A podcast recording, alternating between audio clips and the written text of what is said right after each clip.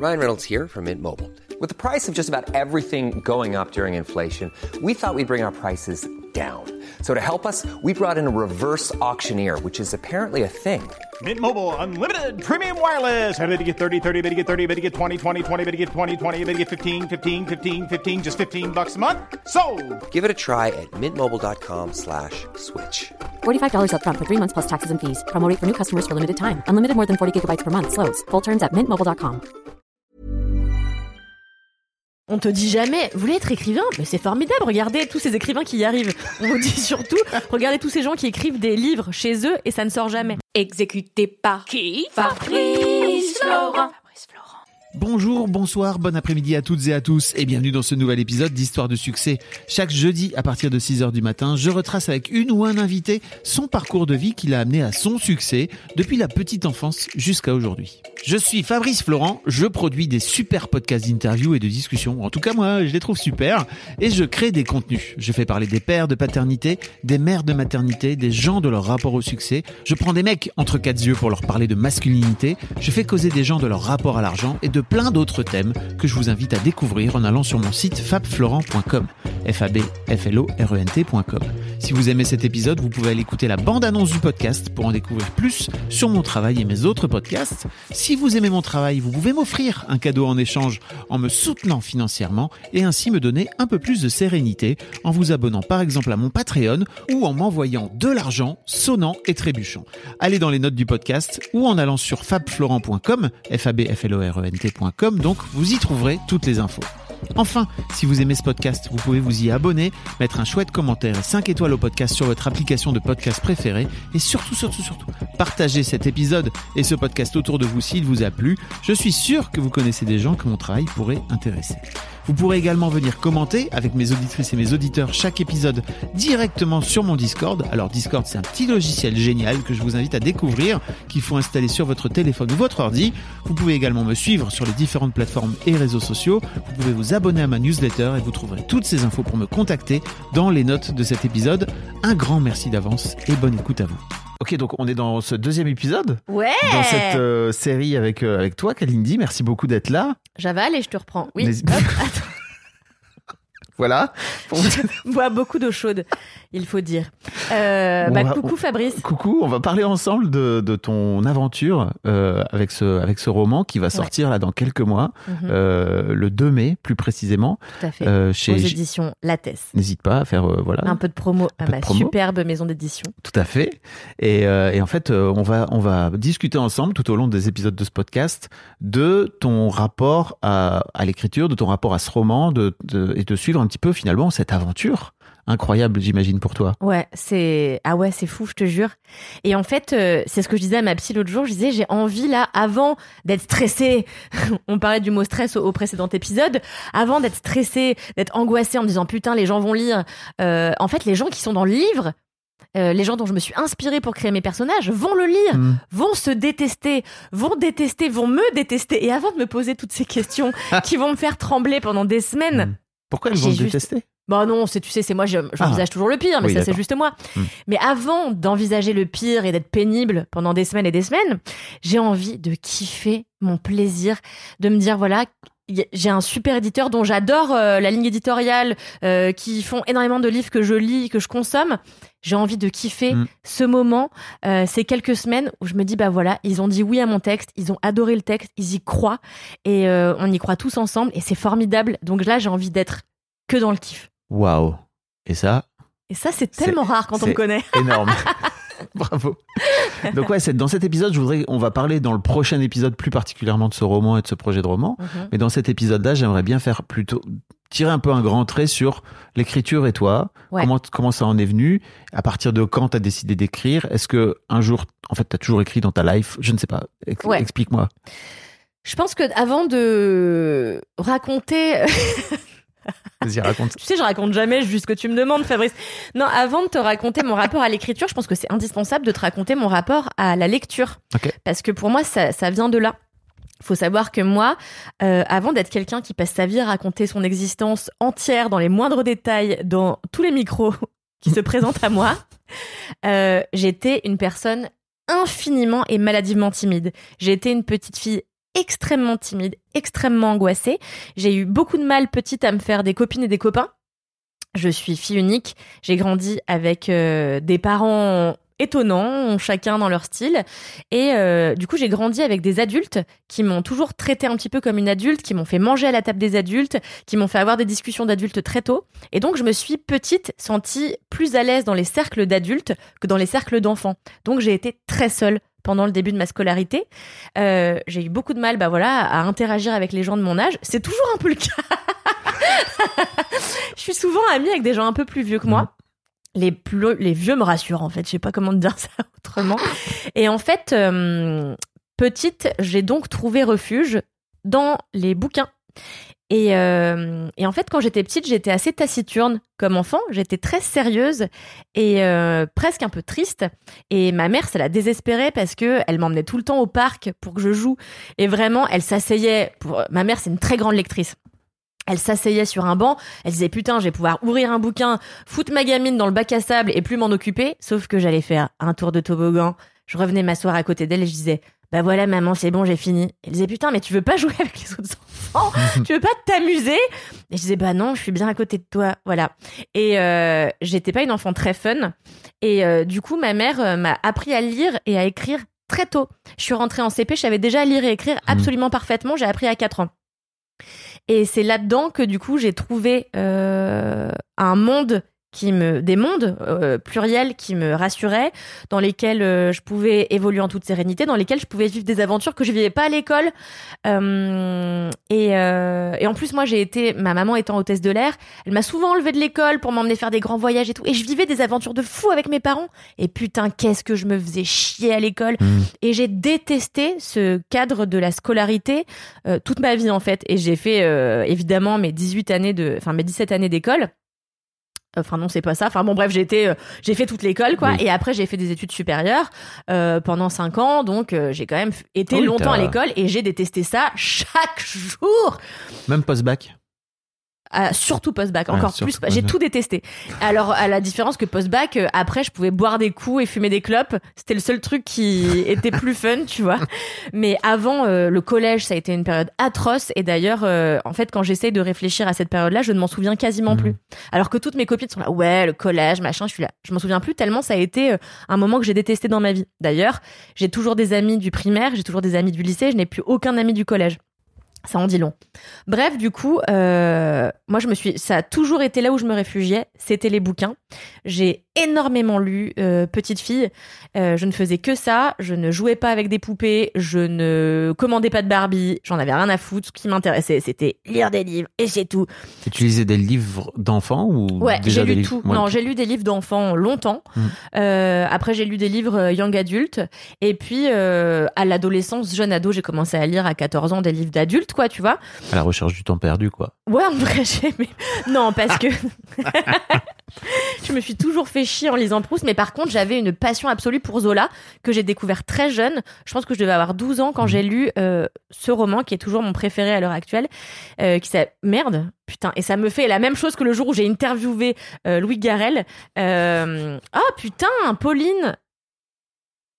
Le La joie de vivre. Ah, Donc, yes. Quand j'avais 12 ou 13 ans, j'ai découvert La joie de vivre d'Émile Zola et euh, ça a été mon premier pas euh, dans Zola et après je n'ai plus jamais quitté Zola. Euh, j'ai énormément aimé Flaubert aussi quand j'étais adolescente et donc j'ai eu ces lectures un peu précoces par rapport au, au, au programme Mm. à l'école. Et donc voilà, j'ai toujours beaucoup lu. Et en fait, un jour à l'école, on nous a proposé de faire des, on appelait ça des, des écri- Des écritures d'invention Ok, d'accord. les écritures d'invention. Et euh, donc, on nous donnait des thématiques et on pouvait raconter un petit peu les histoires qu'on voulait. C'était souvent un petit peu encadré, un peu ce qu'on fait euh, euh, quand on est euh, plus plus vieux, quand on quand on fait des ateliers d'écriture. Mhm. Sais, On te propose une thématique avec des mots clés, etc. Puis tu dois écrire une histoire qui englobe ces mots clés, etc. Et je me souviens que j'avais écrit cette première écriture d'invention et que je m'étais dit oh, génial, c'est vraiment ce que j'aime faire. Et par ailleurs, euh, ma mère avait fait l'acquisition d'un des premiers euh, euh, Mac, tu sais, les gros là avec les gros culs. Ouais. Il y avait fuchsia, vert, bleu, et nous on en avait un fuchsia. Et on n'avait pas internet à l'époque, on avait juste cet ordinateur que ma mère avait récupéré pas cher, je sais plus comment, et il y avait dessus juste un jeu, euh, je sais plus ce que c'était, peut-être le serpent ou des jeux à la con comme ça, ou le poker, et un traitement de texte. Texte. Et là, j'étais là, chamé.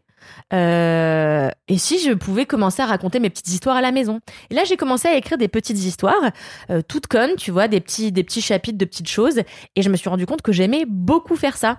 Et donc, c'était un complément. J'aimais lire et j'aimais écrire à côté. Et je me suis rendu compte que plus je lisais, plus je mettais des mots, plus je mettais des images dans ma tête.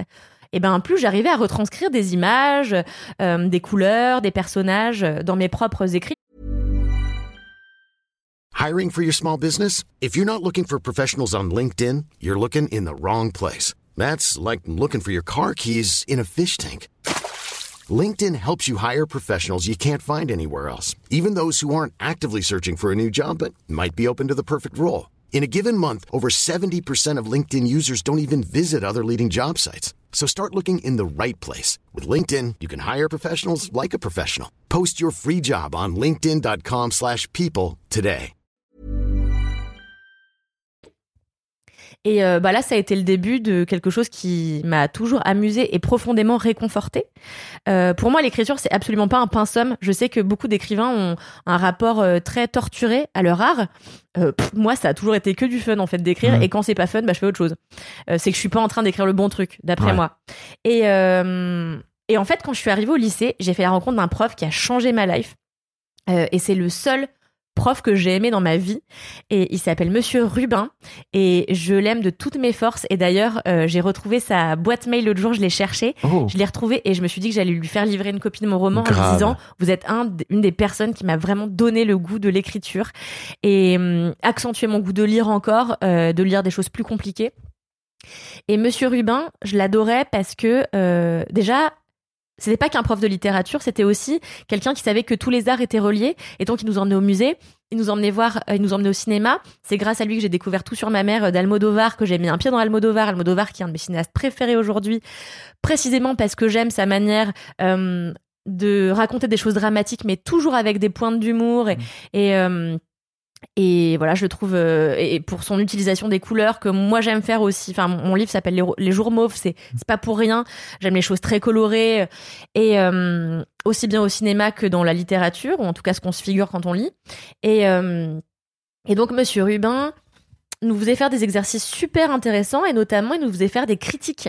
Et un jour, on avait été voir euh, une euh, pièce de théâtre et euh, c'était c'était Roméo et Juliette mis en scène par les Gérard Gérard qui était, je m'en rappelle encore, qui était une, une, une troupe qui reprenait des classiques de la littérature et du théâtre et qui en faisait des trucs complètement zinzin, c'était formidable. Et j'avais adoré cette pièce et nous avait proposé d'écrire une critique. J'avais écrit une critique, j'avais donné ma vie pour cette critique parce que moi j'ai jamais voulu être la chouchoute des profs, précisément parce que j'ai toujours détesté les profs. et, euh, et là je m'étais dit, Monsieur Rubin, je l'adore, je veux trop avoir le meilleur texte, déjà pour moi et aussi parce que j'ai envie d'être sa chouchoute.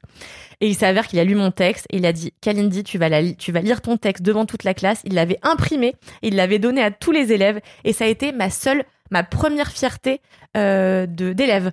Moi, j'avais Scolaire. scolaire. J'avais jamais eu de bonnes notes. Euh, J'étais une élève très moyenne. Même dans les matières qui m'intéressaient, comme je foutais jamais rien, bah et que je faisais pas mes devoirs, j'étais vraiment une élève très médiocre. Et euh, ma mère était désespérée, elle était la Kalindi, tu pourrais vraiment faire un effort, quoi, ne serait-ce que avoir un cahier. Tu vois Oui, c'est qu'en fait, ça te faisait surtout chier. C'était. Ah ouais, à oui. l'école, c'était vraiment horrible pour moi.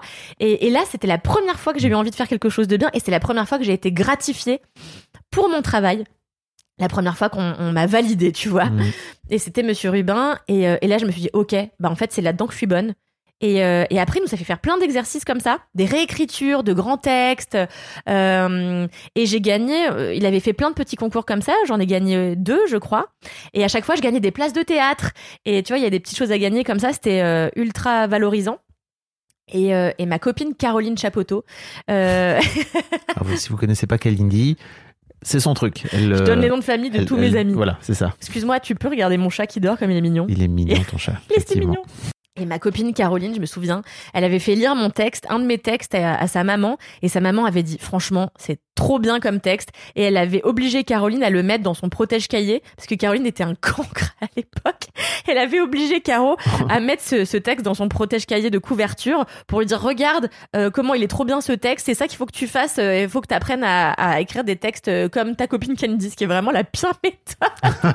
Je pense quand tes parents c'est horrible de mettre en compétition euh, tes enfants et les copains de tes enfants, mais bon, anyway. Et donc, c'est là que j'ai aussi vraiment.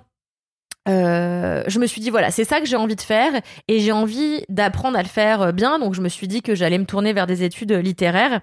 Et puis euh, le temps passant euh, les adultes me disant tous que bah, les études littéraires ça ne menait à rien. En plus je voulais aussi être comédienne. En parallèle j'ai découvert les cours de théâtre. J'ai découvert le théâtre euh, aussi un peu plus pro lycée et tout. Et euh, en tout cas, je savais que euh, je savais que je voulais évoluer soit dans la littérature, soit euh, dans le jeu, et pourquoi pas faire les deux. Et puis euh, tout le monde m'a dit, bah en vrai, euh, c'est bouché, euh, t'arriveras jamais à gagner ta vie, sauf ma mère, ma mère qui a toujours rêvé d'avoir un enfant artiste, qui aurait rêvé d'avoir une fille comédienne, qui m'a toujours dit, écoute, quoi que tu veuilles faire, je te le paye du moment que tu le fais à fond. Si tu veux faire des cours de théâtre, je paye des cours de théâtre. Si tu veux faire des cours de littérature, je paye des cours de littérature. Mais je veux que tu sois bonne. Bref, il s'avère que moi, j'ai chicken out, tu vois. Et vraiment, je me suis dit, en, en sortant du bac, je ne me sens pas de faire des études tout de suite. Donc, j'ai pris une année sabbatique, j'ai voyagé, j'ai été galeriste dans une galerie d'art, j'ai fait plein de petits jobs et tout. Et je pense que c'était super important euh, pour moi que je fasse autre chose que d'être encore dans cette école là qui me, qui me broyait. Et après, euh, bah en fait, je suis rentrée dans une école de traduction, ne sachant pas trop que faire de de mes envies de littérature. Et, euh, et puis après, je me suis perdue là-dedans pendant des années jusqu'à ce que euh, je me réoriente à 23 ans et que je fasse une école de journalisme. Et euh, bah là, je me suis, euh, j'ai commencé à m'amuser en rédigeant des articles. J'ai fait plein de stages. Après, je suis rentrée chez Mad. Mais, euh, Mais t'es- tu t'étais orienté vers le journalisme. t'avais orientée vers le journalisme. Tomber entre guillemets la Exactement. littérature. Je me disais en fait. euh, euh, c'est le moyen le plus sûr de gagner de l'argent, c'est-à-dire que je sais qu'il y a Mhm. des places en rédaction. Euh, J'écrirai, ce sera pas artistique. Je en plus, c'était terriblement frustrant pour moi de me dire, et je m'en suis rendu compte avec les années, j'étais vachement jalouse des autres. Je sais pas si je saute un peu du coca à l'âne, mais je me rendais compte quand j'écrivais des articles sur des cinéastes, euh, des écrivains, etc., que j'étais toujours jalouse de ces gens-là. Mhm. Et quand j'allais interviewer des réalisateurs, euh, des écrivains, quand je bossais pour toute la culture avant de bosser chez Mad, euh, j'étais jalouse, j'étais toujours un peu haineuse. Ah yes. Et, et en fait, je me suis rendu compte que si j'étais haineuse et jalouse, c'est parce que j'étais pas à ma place et que ce que ma psy me dit toujours, c'est pas grave la jalousie, c'est pas grave l'envie, ça te montre potentiellement là où toi tu Mhm. veux être. Et donc je me suis dit, il faut que t'arrêtes de parler des autres et il faut que J'ai j'ai jamais toi. senti ça chez toi, euh, chez Mademoiselle. Bah, je t'aurais jamais laissé. tu vois, non mais je... enfin, c'est bizarre parce que pour moi, ça aurait forcément transpiré d'une manière ou d'une autre dans ce que tu produisais. Non, je suis assez intelligente pour le cacher, tu vois, mais ok. Mais non, non, j'étais. euh, et mon ancien compagnon, Naël, me disait toujours Cal, euh, arrête d'être jalouse de gens que tu connais même pas, c'est ridicule, tu vois. Enfin, tu peux être jalouse de cette réalisatrice parce qu'elle a réussi à écrire un livre, à adapter elle-même son Mhm. livre. Voilà, et j'étais là, je sais pas pourquoi je suis comme ça, mais j'ai la haine tout le temps. Ah yes. Et j'avais la haine de, de mes collègues aussi, tu vois, quand Camille, euh, donc euh, chez Mademoiselle, euh, Fabrice nous a donné l'opportunité de créer, ou non d'ailleurs, des chaînes YouTube. Ouais. Et il y avait Camille Laurent euh, qui a eu le- le- le courage, elle, de créer sa chaîne YouTube hébergée par Mad et elle faisait ses vidéos et tout et même si moi j'ai jamais voulu parler de cul euh, sur internet et même si j'ai jamais voulu faire de vidéos YouTube c'est vrai ça ne m'intéresse Ouais, pas ouais. fondamentalement j'étais super bonne, jalouse. hein, si je puis me permettre. Oh, bah t'es gentil mais Non, mais euh, c'est sûr. bah c'est gentil T'aurais mais, taffé un peu, tu serais devenue youtubeuse en l'espace mais de, je voulais pas faire de ça 15 tu vois. jours. Mais en tout cas, Camille le faisait et avec Ouais. brio. Et, Mm. et, euh, et, en fait, et je lui ai avoué hein, plus tard, je lui dit, j'ai été fondamentalement jalouse de toi parce que je te voyais faire quelque chose qui t'éclatait, je te voyais être à ta place. Et moi, j'étais pas à la mienne. Ah yes. J'étais encore de l'autre côté du Mhm. miroir, tu vois. Et en fait, euh, c'était infernal pour moi. Je vivais très mal. euh, En fait, j'ai très mal vécu ma carrière de journaliste et je me rends compte a posteriori, Ouais. maintenant que je fais quelque chose qui m'éclate. Mhm. Et j'ai eu un peu de burnes qui me sont poussées euh, il y a quelques années. J'étais encore chez Mad et en fait, grâce aussi à ma collègue Alix, c'est souvent, je trouve, grâce à des rencontres. Enfin, euh, Oui. ça, ça m'aide vachement. Tu vois, j'ai rencontré Alix qui, elle, euh, m'a dit, bah moi, j'ai envie d'écrire des histoires. J'étais là, bah moi aussi. Et entre temps, j'ai rencontré mon compagnon actuel, euh, Amaury qui est comédien et scénariste. Et, euh, et en fait, je me suis dit, je ne veux pas être jalouse de mon compagnon, Ouais. qui a les- le courage d'écrire, le courage d'essayer, même s'il n'y arrive pas toujours, et ben il essaye. Je veux pas être jalouse de lui, je veux pouvoir être sereine, et donc je n'ai pas d'autre choix que de me lancer. Il s'avère que par ailleurs mon père est mort. Mon père est mort et m'a laissé enfin une opportunité d'avoir quelque chose d'intéressant à raconter. Et c'est terrible parce que vraiment l'autre jour je, disais, je me disais putain mais papa si t'étais pas mort peut-être j'aurais jamais écrit quelque chose d'intéressant parce que c'est dans la mort de mon père que j'ai trouvé la matière suffisante pour raconter quelque chose euh, à la fois que j'espère un peu profond mais surtout joyeux. Enfin on parlera de ça dans le prochain épisode Oui, quand il s'agira de mon de roman. ce, ce roman en particulier, mais voilà moi j'ai l'impression pour l'avoir vécu euh, à tes côtés, hein, parce que c'était, euh, c'est très marrant parce que j'ai vu, je t'ai, ton père est mort en l'espace de quelques mois, vraiment très Ouais. très très rapidement, et tu, je crois que tu le percevais vraiment comme un rock et comme euh, Mm. une sorte de, de mec insubmersible, quoi, tu vois. Donc ça a été vraiment très très douloureux pour toi à plein de niveaux et notamment au-delà du deuil, c'était vraiment le deuil de l'image de ton père qui était qui était euh, qui pouvait pas mourir, quoi. Je, crois- voilà. Ah, ça s'il y avait quelqu'un que j'imaginais pas mourir Oui. c'était mon père Et hum, en fait, ce qui est incroyable, moi, c'est que je t'ai vu t'effondrer. Et dans ma tête, je me suis dit, c'est incroyable parce qu'en fait, Cal, ça va le libérer d'un truc. Je sais pas de quoi ça va te libérer, mais en fait, ça va forcément te libérer d'un truc. Il y avait plein de trucs. Je crois qu'en toi, il y avait plein de choses que tu voulais prouver à ton père. Et en fait, maintenant, bah, qu'il est mort, qu'il est plus là, t'as plus que à te le prouver à toi-même, quoi, finalement. Mm, ouais c'est clair Et peut-être que cette histoire, tu vois, où tu disais j'étais pas à ma place et tout, j'étais pas aligné, on a parlé dans, dans l'épisode précédent de ton épisode d'histoire d'argent où effectivement t'es allé vers euh, allé vers le journaliste parce que ça rapportait de l'argent, c'était une façon simple entre guillemets. Pas si simple, mais en tout cas Et simple, simple d'écrire et de gagner de l'argent. Euh, là où euh, j'imagine que pour, pour toi, peut-être à l'extérieur, la littérature, il y avait un truc, bah, c'était pas à gagner, quoi. Ah oui, faut- bah. On te dit jamais, vous voulez être écrivain Mais c'est formidable, regardez tous ces écrivains qui y arrivent. On vous dit surtout, regardez tous ces gens qui écrivent des livres chez eux et ça ne sort jamais. Mm. Et en vrai, je, enfin, ce sera peut-être un débat plus tard, mais en effet, maintenant que je vois comment fonctionne un petit peu le monde de l'édition et je vois que si t'es pas bien accompagné, euh, bah, c'est très difficile. Je pense que c'est un Bien exercice sûr. qui peut être terriblement douloureux de pondre un truc qui sort de tes tripes et de voir que jamais personne Mm. ne s'y intéresse. Ou en tout cas, si on s'y intéresse, on n'a pas, euh, on se dit pas, bon, bah, on mise dessus, c'est bon, on le sort, tu vois. Mais en On- tout cas, euh, On en reparlera parce qu'il va y avoir un épisode sur ta rencontre avec ton éditeur, etc. Ouais. Et c'est vraiment ce que je veux, c'est ce dont je veux parler. C'est-à-dire qu'à un moment donné, j'ai l'impression que tu as switché et que tu as décidé de, je sais pas, d'orienter ton focus vers, ok, donc en fait, maintenant je suis autrice, je suis plus journaliste et donc je vais faire en sorte de peut-être trouver les bons, les bons contacts, de Mhm. peut-être me mettre en, justement, en relation avec des gens qui vont pouvoir eux m'aider et en fait, de fil en aiguille, de finir par tisser un réseau que tu avais pas je- du tout. Ouais. non seulement pas, mais en plus jamais eu l'idée que c'était possible que tu le montes, quoi. En fait, un jour, il y a une porte qui s'est ouverte, Mm. que j'ai que j'ai ouverte, et je me suis chambé, en fait, on peut faire ce qu'on veut. Attends, tu veux dire que les rêves que j'avais, c'est possible de les faire et en fait de voir ce qui se passe? Et je, je te jure, c'est la mort de mon père. hein. Mm. C'est- Je, ne, je ne saurais pas, enfin, je saurais l'expliquer, mais il faudrait plus de un- un- quelques épisodes de podcast. Mais euh, il s'est passé quelque chose, en effet, pas au moment de la mort de mon père, mais dans les mois qui ont suivi, dans l'année qui a suivi, où j'ai essayé plein de choses que je m'étais pas autorisée d'essayer. Mm. euh, et ça, ça vaut pour, en effet, euh, écrire, ça vaut pour l'amour, ça vaut pour plein de Mm. domaines. J'ai entrouvert plein de portes et fini par complètement les ouvrir.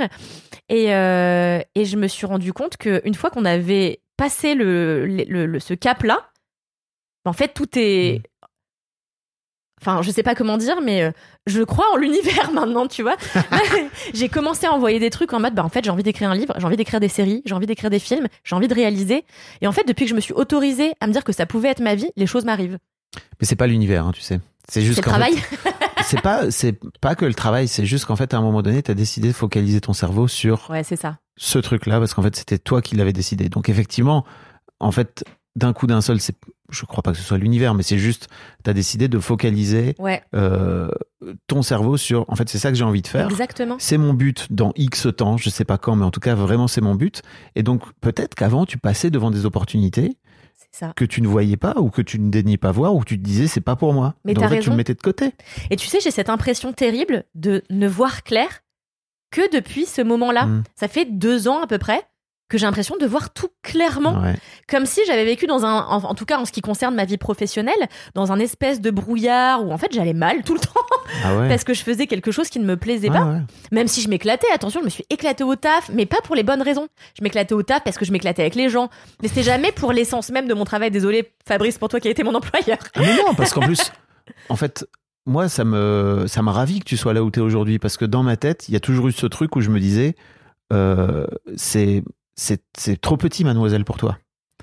C'était, non, mais c'est vraiment, je te jure, c'est-à-dire que pour moi, c'était incroyable parce que je voyais très bien que c'était un, un- comment dire, une étape dont on, parce que tu avais une liberté, enfin, en tout cas, je crois qu'il y avait cette possibilité de pouvoir écrire ce que tu voulais, à quel moment tu voulais, on en reparlera peut-être un peu après, mais tu avais des tas de pseudos sur mademoiselle. J'ai raconté des histoires, c'est vrai, sous les têtes pseudo, parce que c'était plus ou moins bon. euh, Et à chaque fois, c'était brillantissime. Mais en fait, je me disais, il y avait toujours un truc en moi qui me disait, mais en fait, c'est trop petit pour elle. Et donc, euh, c'est très ça me touche beaucoup ce que tu me dis. Bah ouais. Et tu vois, et pourtant, Mademoiselle, je trouvais que c'était cool. hein. Fran- Franchement, c'est pas pour. formidable. C'est pas pour dénigrer le, le, le média que j'ai monté, mais c'est juste je me disais mais c'est pas possible en fait. Moi, j'ai vécu, moi, juste pour, euh, j'ai vécu ce que j'ai pas vécu à l'école. Je l'ai vécu chez Mademoiselle. Hmm. Donc, euh, non, pour moi, ça a été formidable. Mais c'est grâce à Mad Oui. aussi, tu vois. On en parlera après, je pense, parce que je vais partir dans tous les sens. Mais j'ai rencontré chez Mad une personne que j'ai croisée cinq minutes. C'est elle qui m'a permis de faire ce que je fais aujourd'hui parce que elle s'appelle Capucine Delattre, elle est écrivaine. Mhm. Et c'est parce que je l'ai croisée entre deux portes qu'elle était auditrice d'un podcast qu'on a créé qui s'appelle Laisse-moi kiffer, qu'on a Mhm. créé chez Mademoiselle. Euh, et en fait, euh, on a créé un autre podcast qui s'appelait 20 ans d'âge. Et euh, Alix voulait interviewer Capucine Delattre parce qu'elle avait 20 ans et qu'elle venait de sortir son premier roman. Je sais plus à quelle édition, Plomb, je crois. Et, euh, et je l'ai rencontrée entre deux portes et je lui ai dit Putain, mais c'est mon rêve ce que tu fais et t'as que 20 ans. Oh, mais je t'envie et je t'admire et je te jalouse à la fois. Et elle m'avait dit Mais quand tu veux, on va boire un café, on en parle. Et Capucine a été la, une des premières à lire mon texte. Je lui ai envoyé un jour en disant Écoute, Capucine, t'en fais ce que tu veux. Et elle m'a dit Écoute, j'adore ton texte et je travaille dans une agence littéraire euh, pour une des plus grosses agentes euh, littéraires de France et de Navarre. Est-ce que tu veux que je lui fasse lire et potentiellement on te signe? Et mon agent a adoré et donc on a signé. Et c'est grâce à cette Hmm. personne que j'ai rencontrée cinq minutes que les choses me sont arrivées. Donc vraiment, mademoiselle, pour moi, ça a été un tremplin formidable, tu Je vois. viens pas dire l'univers, tu vois, dans ce cas-là. C'est c'est Non toi mais qui je te connais un peu quand j'ai l'univers Fabrice. Non mais je que sais je- bien. mais c'est toi qui es allé voir Capucine Oui, c'est vrai. et qui a osé Oui. lui dire que c'était ce que tu voulais faire. Parce que je je me souviens très bien que quand tu étais chez Mademoiselle, tu parlais de ce fameux. On va, on va en parler, mais tu parlais de ce fameux roman que tu as écrit. Tu en parlais avec tellement de dédain. Tu en parlais Ah avec ouais, tellement de violence. Tu en parlais avec tellement de. tu- pour moi, tu étais en train de te, de te tirer vers le bas Hmm. de façon terrible. Et en fait, je te disais, mais arrête de parler de ton travail comme ça. C'est pas possible, en fait. Effectivement, t'étais gamine, t'étais jeune, et euh, mais en fait, tu- tu- c'était pas du tout objectif. C'était Mm, mm. Tellement dur. C'était très dur envers toi. Bah l'autocontrition, moi c'est ma spécialité, tu vois. euh, euh, donc euh, j'en reviens, mais j'en reviens parce que ça va mieux depuis Mm. que je suis à ma place Mm. et puis que j'ai entamé une analyse. Enfin, il y a plein de choses évidemment qui se sont, mais c'est pas, c'est pas. J'ai entamé mon analyse à un moment, à des moments clés aussi. Enfin. Mm. Et du coup, tout ce, en fait, tout, tout s'imbrique. Et, euh, et quand j'ai commencé à voir clair, quelques mois après la mort de mon père, qui pourtant, euh, moi, six mois après la mort de mon papa, j'ai fait une, une dépression. Euh, j'ai été obligée d'arrêter le travail pendant quelques temps, puis de, de- de- d'être médicamentée, ce qui a duré assez longtemps. J'ai mis un petit peu de temps à m'en sortir, pas tant, mais un petit peu quand même. À l'échelle de ma vie, moi, normalement, je suis quelqu'un qui passe vite à autre chose et j'essaye de. C'est mon mécanisme de survie, quoi. Ouais, bah, tu t'étais effondré là. Ouais, là, je m'étais lourd, quand hein. même. Ouais, ça a été lourd. Et puis, euh, parce que bon, quand on perd quelqu'un, euh, c'est pas que le fait de perdre, c'est l'avant, c'est la maladie, c'est ce que je raconte dans mon roman, hein, d'ailleurs, on en parlera après. Mhm. Mais, euh, mais euh, oui, ça a été lourd. Et en tout cas, toujours est-il que quelques mois après, j'ai entamé ce. Parce que ce que tu dis, ce que tu, ce- le roman dont tu parles, c'est pas celui-là, hein, c'est celui d'avant. C'est celui que j'écrivais depuis des années et qui aujourd'hui euh, n'est plus un projet. Et c'est pas grave ça a été le projet qui m'a permis d'avoir celui-ci Mhm. celui qui va sortir aujourd'hui qui m'a donné un petit peu la confiance qui m'a donné des clés qui m'a permis d'essayer. Tu vois aujourd'hui je suis en formation de réalisatrice j'essaye des trucs ce sera jamais des chefs-d'œuvre mais je teste. Et ce premier roman qui ne sortira jamais c'était vraiment histoire d'essayer des trucs. Et aujourd'hui je pense que j'ai un peu trouvé ma voie dans dans dans, dans le dans, dans l'écriture quoi. Ok.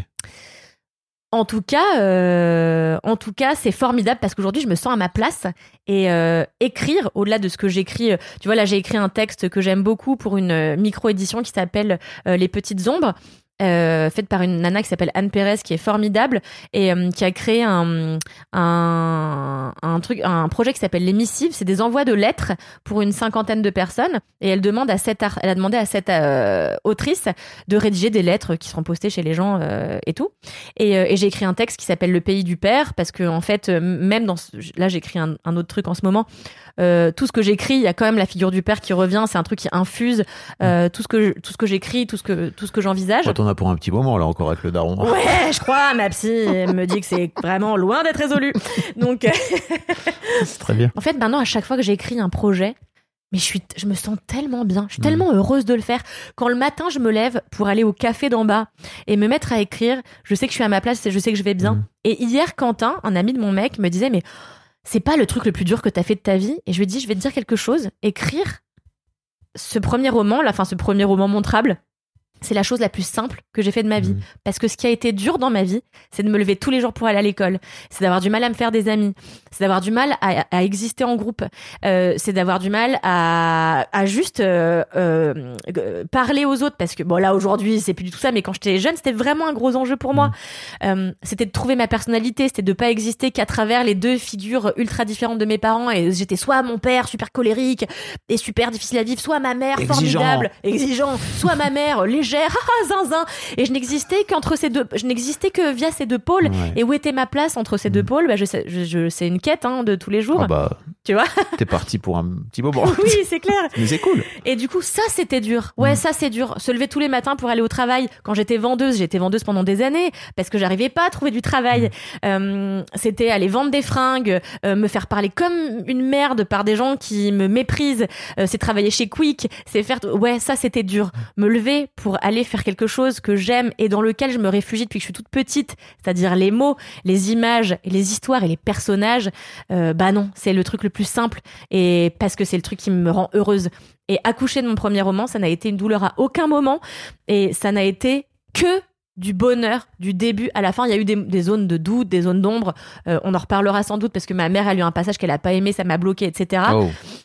Mais euh, en tout cas, euh, c'est le plus gros kiff de ma vie. Ça a été Ouais. cette aventure, le plus grand plaisir de mon existence.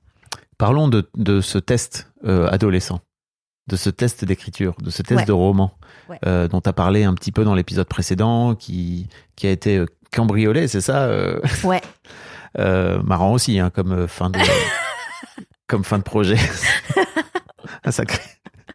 Euh, Oh, j'ai tant ri en thérapie en racontant ça. Qu'est-ce qui, euh, à l'époque, donc tu racontes que quand tu étais à l'école, tu as fait tes premiers euh, essais euh, d'écriture d'invention, etc., et que tu t'es rendu compte, oh putain, en fait, c'est cool et je peux raconter. Le moment où tu t'es dit, ok, non, mais en fait, en vrai, j'ai une histoire et je vais faire en sorte de la tisser et de me coller dessus, c'est quoi le chemin? De en fait de cette première T'as eu un déclic? Ouais. Le déclic, c'est que j'avais pas le choix. C'était, euh, c'est Amélie Nothomb, dont on pense qu'on veut, mais que moi j'aime beaucoup, Mhm. même ne serait-ce qu'humainement. Elle dit euh, écrire, c'est une question de vie ou de mort, Mhm. en tout cas pour elle.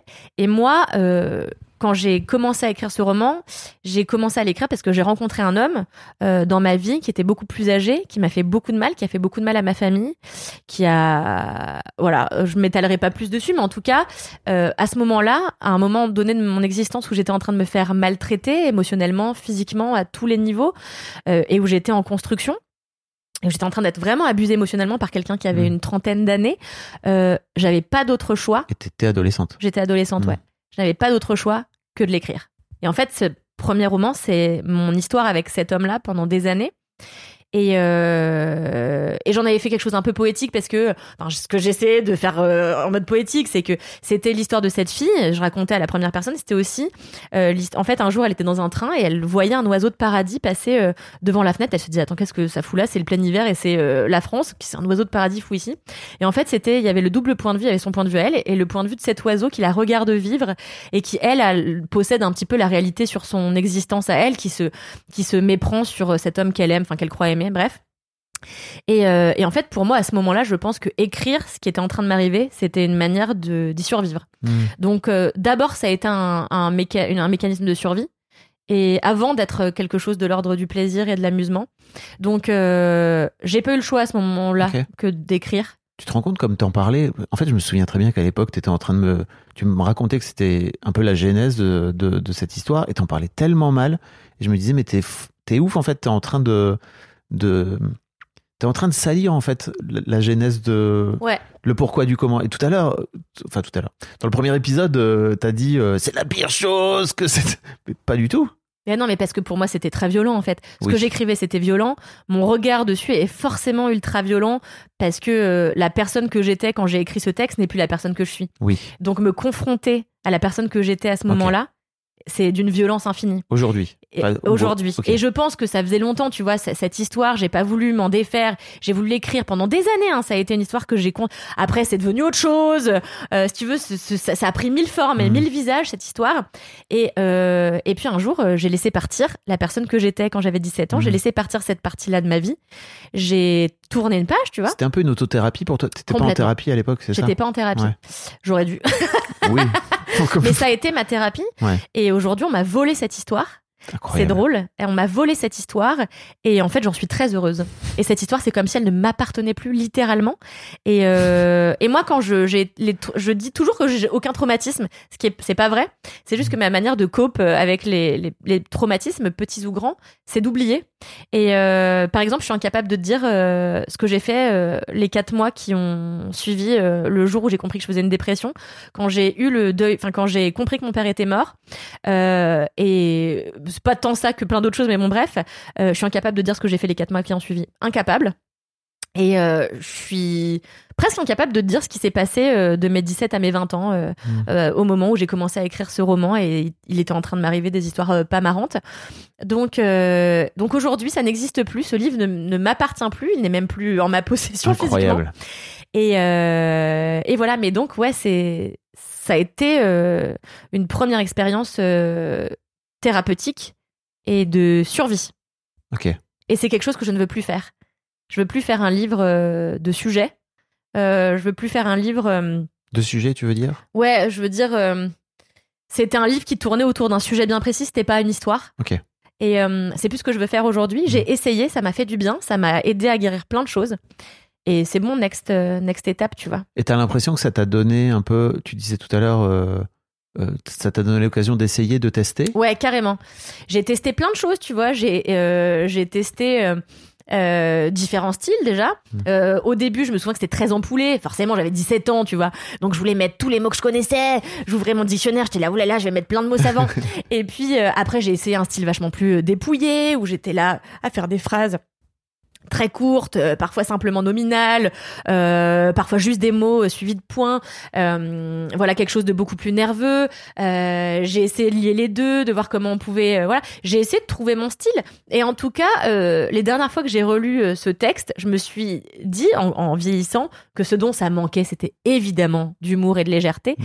Et c'est vraiment ce que j'ai envie de réinfuser aujourd'hui et que je fais assez naturellement parce qu'aujourd'hui, je suis en phase avec ce que je suis. Oui, et puis t'es, t'es J'ai meuf drôle. vieilli, tu vois.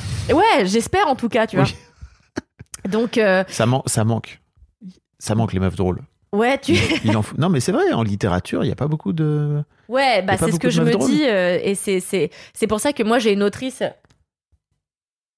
j'ai une autrice que j'aime d'amour d'un amour absolu qui s'appelle Emmanuelle Baya Maktam. Ce qui est drôle, c'est que c'est une femme que tu vois dans les quand tu la vois dans les interviews à la télé ou à la radio, elle est tellement euh, comment dire austère. Mhm. C'est pas un jugement de valeur, hein, c'est juste qu'elle elle fait très austère, euh, très prof de littérature, tu vois. Et euh, alors que quand tu lis ses textes, c'est d'une drôlerie, c'est à se faire pipi dessus, c'est d'une violence absolue et abominable.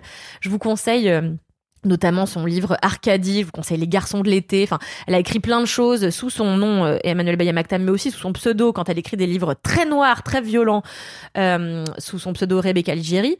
Euh, et, et voilà. Et en fait, en lisant notamment Emmanuel Bayamaktam, je me suis dit, bah en fait, c'est ça que je veux faire, c'est Mhm. raconter des choses qui peuvent être très violentes, euh, mais toujours avec un petit peu de, de second degré, avec toujours un, ce que j'espère, un petit peu d'esprit. Peut-être que c'est complètement raté, vous me direz celle de mai. mais, euh, mais mais voilà donc en tout cas oui ce premier roman euh, au-delà de la thérapie ça a aussi été une manière de tester des choses. Euh, mais j'ai testé déjà au lycée parce que je me rappelle un jour on avait une écriture euh, d'invention à faire je ne me souviens plus de la thématique imposée mais moi j'avais raconté j'avais décidé de raconter l'histoire d'un homme qui euh, un jour prenait euh, la voiture avec sa femme et en fait il avait un accident de voiture, de voiture. Sa femme mourait et lui il perdait la mémoire et la vue. Bon j'avais 16 ans quoi. Et, euh, et en fait euh, son seul moyen de se rappeler de sa femme et de se rappeler de ses souvenirs de, de- des souvenirs de sa femme c'était de rejouer au piano la musique qu'il écoutait avec elle au moment de son accident de voiture et donc j'avais j'avais écrit cette histoire et euh, j'avais demandé à mon prof si je pouvais le lire devant toute la classe avec ma copine Samantha Nicolas qui jouait du piano euh, derrière Oh là moi là. et tout. Enfin tu vois, on Ouais. essayait des trucs en vrai. Mais c'est incroyable. Ouais, c'était cool. Ouais, c'était vraiment chouette. Et donc j'essayais quand même, tu vois, euh, euh, j'essayais quoi. Donc j'ai toujours essayé de faire de, de, de trouver mon style et franchement là j'ai l'impression que je me suis trouvée. Donc c'est évidemment que ça va être toujours en mouvance hein, et que sans doute le prochain sera euh, peut-être plus sérieux parce que je me cache souvent derrière l'humour pour pas dire les vraies choses, tu vois, et je me rends compte en analyse. Souvent, je fais des blagounettes quand j'ai envie de parler de trucs euh, Oui. intrinsèquement graves. Mais je pense que les deux peuvent cohabiter, quoi. En tout cas. Ah bah grave. Et doivent cohabiter Bien euh, sûr. quelque part. Après, si tu utilises l'humour pour éviter la profondeur, c'est sûr que c'est chiant. Tu peux, ça. tu peux aller en Il faut un monde où les choses cohabitent, la sûr. tragédie et la comédie. Enfin, c'est indispensable. Moi, ce que j'aime, c'est vraiment tout- une très bonne comédie. Pour moi, c'est une comédie qui compte la, tra- la tragédie et une très bonne tragédie, c'est c'est une tragédie qui fait rire à un moment donné. Pour moi, les meilleurs films, les meilleurs livres, c'est ça où on, c'est celle où on rit ou on pleure. Exactement. Je suis d'accord. Les deux en même temps, si le- la même œuvre réussit de faire les deux, pour moi, c'est 5 étoiles sur Ah 5. bah, je suis d'accord. Ça part. Pareil. Voilà. Ah bah, on est d'accord. J'espère que tu vas lire, que tu vas rire et pleurer devant mon texte, Fabrice. Que j'ai pas lu, hein, pour les gens. Ah. Faut que les gens savent.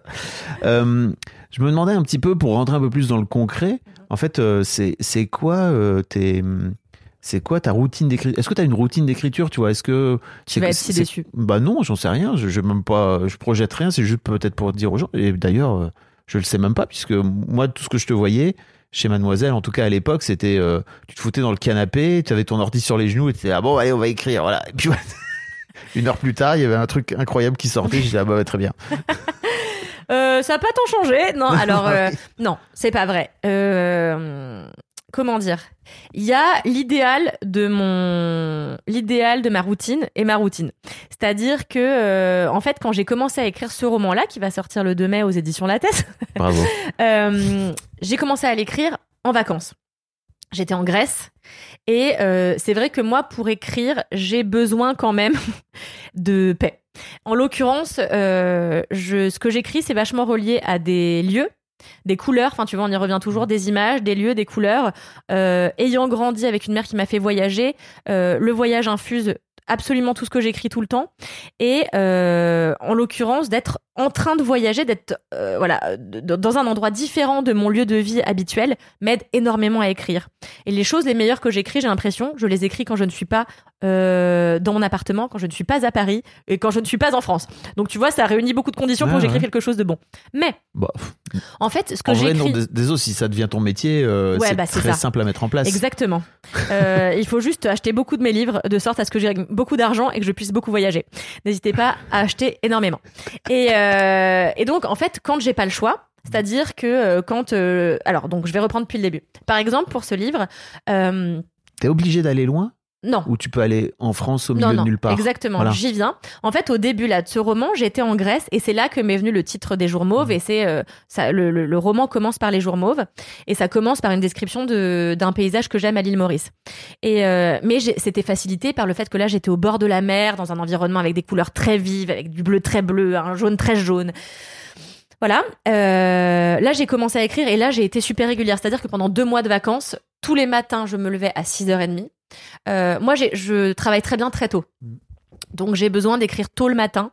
Je suis efficace de 7h du matin à 13h. Après, il faut oublier Kalindi Rampel. Donc, Parce que euh, déjà- Si t'écris 6 heures par jour, c'est pas mal. hein. c'est déjà pas mal. J'écris pas 6 heures par jour, plot twist. Donc, si j'ai déjà écrit 3 heures effectives et que c'est pas tout Bah acheté, ouais. je suis très contente. Donc le matin, je me levais, j'allais nager. C'est très important pour moi. J'ai compris que euh, d'avoir une activité physique euh, me permettait de réfléchir Et c'est Virginia Woolf hein, qui le dit, c'est Mm. pas moi, mais euh, pour écrire, il faut marcher. Et, euh, et moi, surtout, j'ai compris que j'avais beaucoup d'idées quand j'étais dans la mer. Euh, et j'ai toujours eu un rapport à la mer particulier. Je dis toujours que je suis la reine des océans, bref. Et, euh, et c'est toujours en nageant le crawl. Et c'est drôle parce que c'est une discipline que je faisais avec mon père. C'est une discipline de l'enfance. Tu vois, il y a quelque chose euh, comme ça du domaine de la régression quand je suis dans l'eau qui me permet de me mettre dans un état propice à l'écriture. Donc euh, voilà, quand j'étais en Grèce et que j'ai écrit une grande partie des jours mauves, euh, j'ai été aidée par le matin, je me levais à 6h30, je nageais une demi-heure, trois quarts d'heure, voire une heure, j'allais euh, à la terrasse d'un hôtel à côté de mon bled, de mon truc pourri où je dormais, Euh, je me commande un gros petit déjeuner, un thé, je me mettais face à la mer, euh, dos au vacarme, dos au monde. Et là, je commençais à écrire. Euh, J'écrivais quelques heures. Et après, l'après-midi, je pouvais faire plein de choses qui me permettaient. Parce qu'en fait, franchement, les jours mauves, ça a été une espèce de transe. C'est-à-dire que je n'ai pensé qu'à ça pendant des mois. Mmh. Euh, et donc, euh, l'après-midi, même quand je faisais d'autres trucs, j'y pensais. Ça Ouais. courait dans ma tête parce que Ça a infusé. Ouais, ça infusait exactement. Et euh, et euh, et voilà. Et en fait, après, il a fallu me confronter au fait que j'ai pas pu écrire ce bouquin aussi rapidement que ça, donc euh, j'ai dû rentrer à Paris. Et euh, et à Paris, c'est déjà plus compliqué pour moi d'écrire. Je peux pas écrire ici, c'est impossible d'écrire chez moi. J'ai vraiment beaucoup de mal. Euh, un endroit où j'écris beaucoup, c'est chez ma mère, euh, dans l'endroit où j'ai grandi, dans un appartement qui va qui a vu euh, mon adolescence se faire. Euh, j'écris vachement bien chez elle, donc j'ai beaucoup écrit là-bas. Et puis sinon, je vais souvent en terrasse de café euh, très tôt le matin. J'écris pendant 4 ou 5 heures et après l'après-midi, je fais ce qui me rapporte de l'argent, c'est-à-dire le reste de parce que c'est pas via... grâce à ça que je gagne ma vie pour l'instant. Tu gagnes de l'argent. Pardon. Mais t'inquiète. non, non, Fabrice, il faut, que- faut me frapper. Non. Euh, non, fais pas ça. Mais euh, mais euh, donc euh, voilà, j'écris en tout cas le matin, ça c'est sûr. Mais j'aimerais pouvoir dire que j'écris tous les jours, que j'écris avec une discipline euh, de faire. C'est pas vrai. Il y Mm. a eu des moments où j'ai pas écrit pendant des semaines. Il y a eu euh, des moments de, de où j'ai été déconfite absolument, bah, notamment parce que j'ai fait j'ai fait la connerie de faire lire de faire lire quelques pages à ma mère qui m'a dit qu'elle avait détesté. Ça m'a mais bloqué absolument. Du coup pendant trois semaines j'ai pas pu écrire. Voilà. On, en reparlera dans le prochain épisode. On en reparlera dans le prochain épisode. Mais en tout cas, tu vois, là, euh, mon prochain roman va se passer à Anchorage, euh, en Alaska. Et euh, j'ai prévu d'aller y passer euh, deux Mhm. mois, là, euh, bientôt. Et à la fin de la, la promotion de mon livre, etc., pour que je puisse vraiment me concentrer sur les jours mauves. Mais après, je vais aller à Anchorage. Et en tout cas, je sais que je- si je veux vraiment produire quelque chose qui, moi, me, me semble intéressant et plein d'images et tout, j'ai besoin d'être ailleurs. Et bah, notamment, c'est pour ça que j'ai, enfin, c'est en partie pour ça que j'ai acheté ma maison à la campagne. C'est parce que c'est un super lieu d'écriture et toute la réécriture de mon roman, parce qu'évidemment, un roman, ça s'écrit. Il faut d'abord écrire une première version, mais le gros du travail, c'est réécrire, Mm. c'est pas écrire la première fois. Et il y a eu trois ou quatre grosses réécritures. Je les ai toutes faites à la campagne dans ma maison, au coin du feu. Mais euh, en tout cas, j'ai besoin d'être dans un endroit un peu spécifique euh, euh, et pas chez moi, là où il y a le bouillon du quotidien, tu vois. Ok.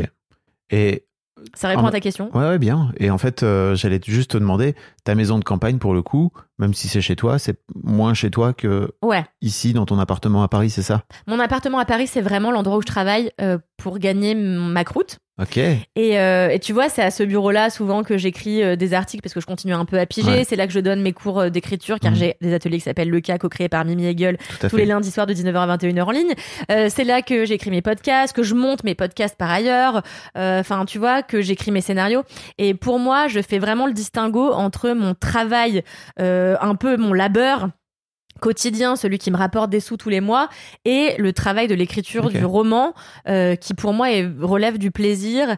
Et, et pour ça, j'ai besoin d'être dans un endroit plaisir, c'est-à-dire pas ici, avec mes chats qui crient. Enfin bon, bref. Je comprends. Est-ce qu'il y a un truc sur lequel je t'ai pas amené sur, euh, sur le sujet de l'écriture en particulier? Ton rapport à l'écriture Je réfléchis, mais euh, Mhm. j'ai l'impression qu'on a pas mal. euh, Ouais, Un peu. On a, ouais, c'était, on avait, c'était trop du coq à l'âne, Pas du tout. non? Non, ce que je voulais dire, c'est qu'on a un peu euh, euh, traversé un grand panel, je trouve, de, de plein, Ouais. plein de sujets. C'est cool. Oui, oui, oui, j'ai l'impression aussi. Euh, non, le truc sur lequel je voudrais juste insister, euh, enfin non, c'est peut-être pas utile, mais je sais pas pourquoi les gens ont ce cliché des gens qui écrivent et qui ont besoin d'aller mal pour écrire, parce que c'est moi quand j'ai, pour moi, c'est quand j'ai commencé à aller bien que j'ai pu écrire quelque chose qui me plaisait. Et je pense que c'est porteur d'espoir. de se dire que euh, non mais tu vois de, de se dire qu'il n'y a pas besoin d'aller mal et d'être torturé de se mettre dans des états pas Bien possibles sûr. pour écrire des choses intéressantes Euh, en fait euh, l- la- les- la- le- de beaux projets peuvent naître de beaux états Mhm. et, et du fait d'aller bien, quoi. Donc, Mais j'ai un peu l'impression, peut-être que je me trompe, mais que tu as trouvé ta voix, VOX, VOIE, et que, comme tu disais tout à l'heure, c'est hyper clair. Mais c'est, Ouais. tu vois, sans vouloir tomber dans l'ésotérisme, c'est comme si tu avais trouvé ta lumière, quoi, tu vois. Et qu'en Bah fait, ouais, c'est simple. T'as plus qu'à la suivre maintenant. bah, c'est ça. Et donc, euh, forcément, ça va bien parce que c'est fastoche. Exactement. Mm. Parce que je suis là où je dois être, quoi. Mm. Et, euh, et je remarque que depuis que j'ai ça, depuis que je suis alignée avec mes désirs euh, professionnels, c'est même pas professionnel parce que c'est, enfin, ça va au-delà, tu vois. Oui, oui. Mais du coup, tout va mieux partout ailleurs. Mm. Et euh, putain, qu'est-ce que ça fait du bien, quoi. Bah, bravo. C'est un chemin, mais et, et je pense que écrire, euh, enfin. je racontais ça l'autre jour aux élèves que j'avais le lundi là. Euh, je disais, moi j'ai fait mon deuil, euh, mon roman c'est mon deuil, euh, mais ça a été un deuil joyeux. Et, Mm. euh, et c'est pour ça que j'insiste autant sur le côté, on peut écrire des choses et aller bien, enfin voilà, Ouais. Parce que pour moi ça a été réécrire mon père. Ce livre, il- on en parlera plus tard, mais il parle de mon père, mais il parle pas de mon père à la fois, parce que mon père euh, dans ce livre n'est pas mon père euh, Mm. dans la réalité. Il m'a permis de réécrire l'histoire de mon père, de réécrire mon histoire avec mon père, et du coup de me réconcilier. Et bah, qu'est-ce que je peux me souhaiter de mieux, tu vois? Bah oui, rien du tout.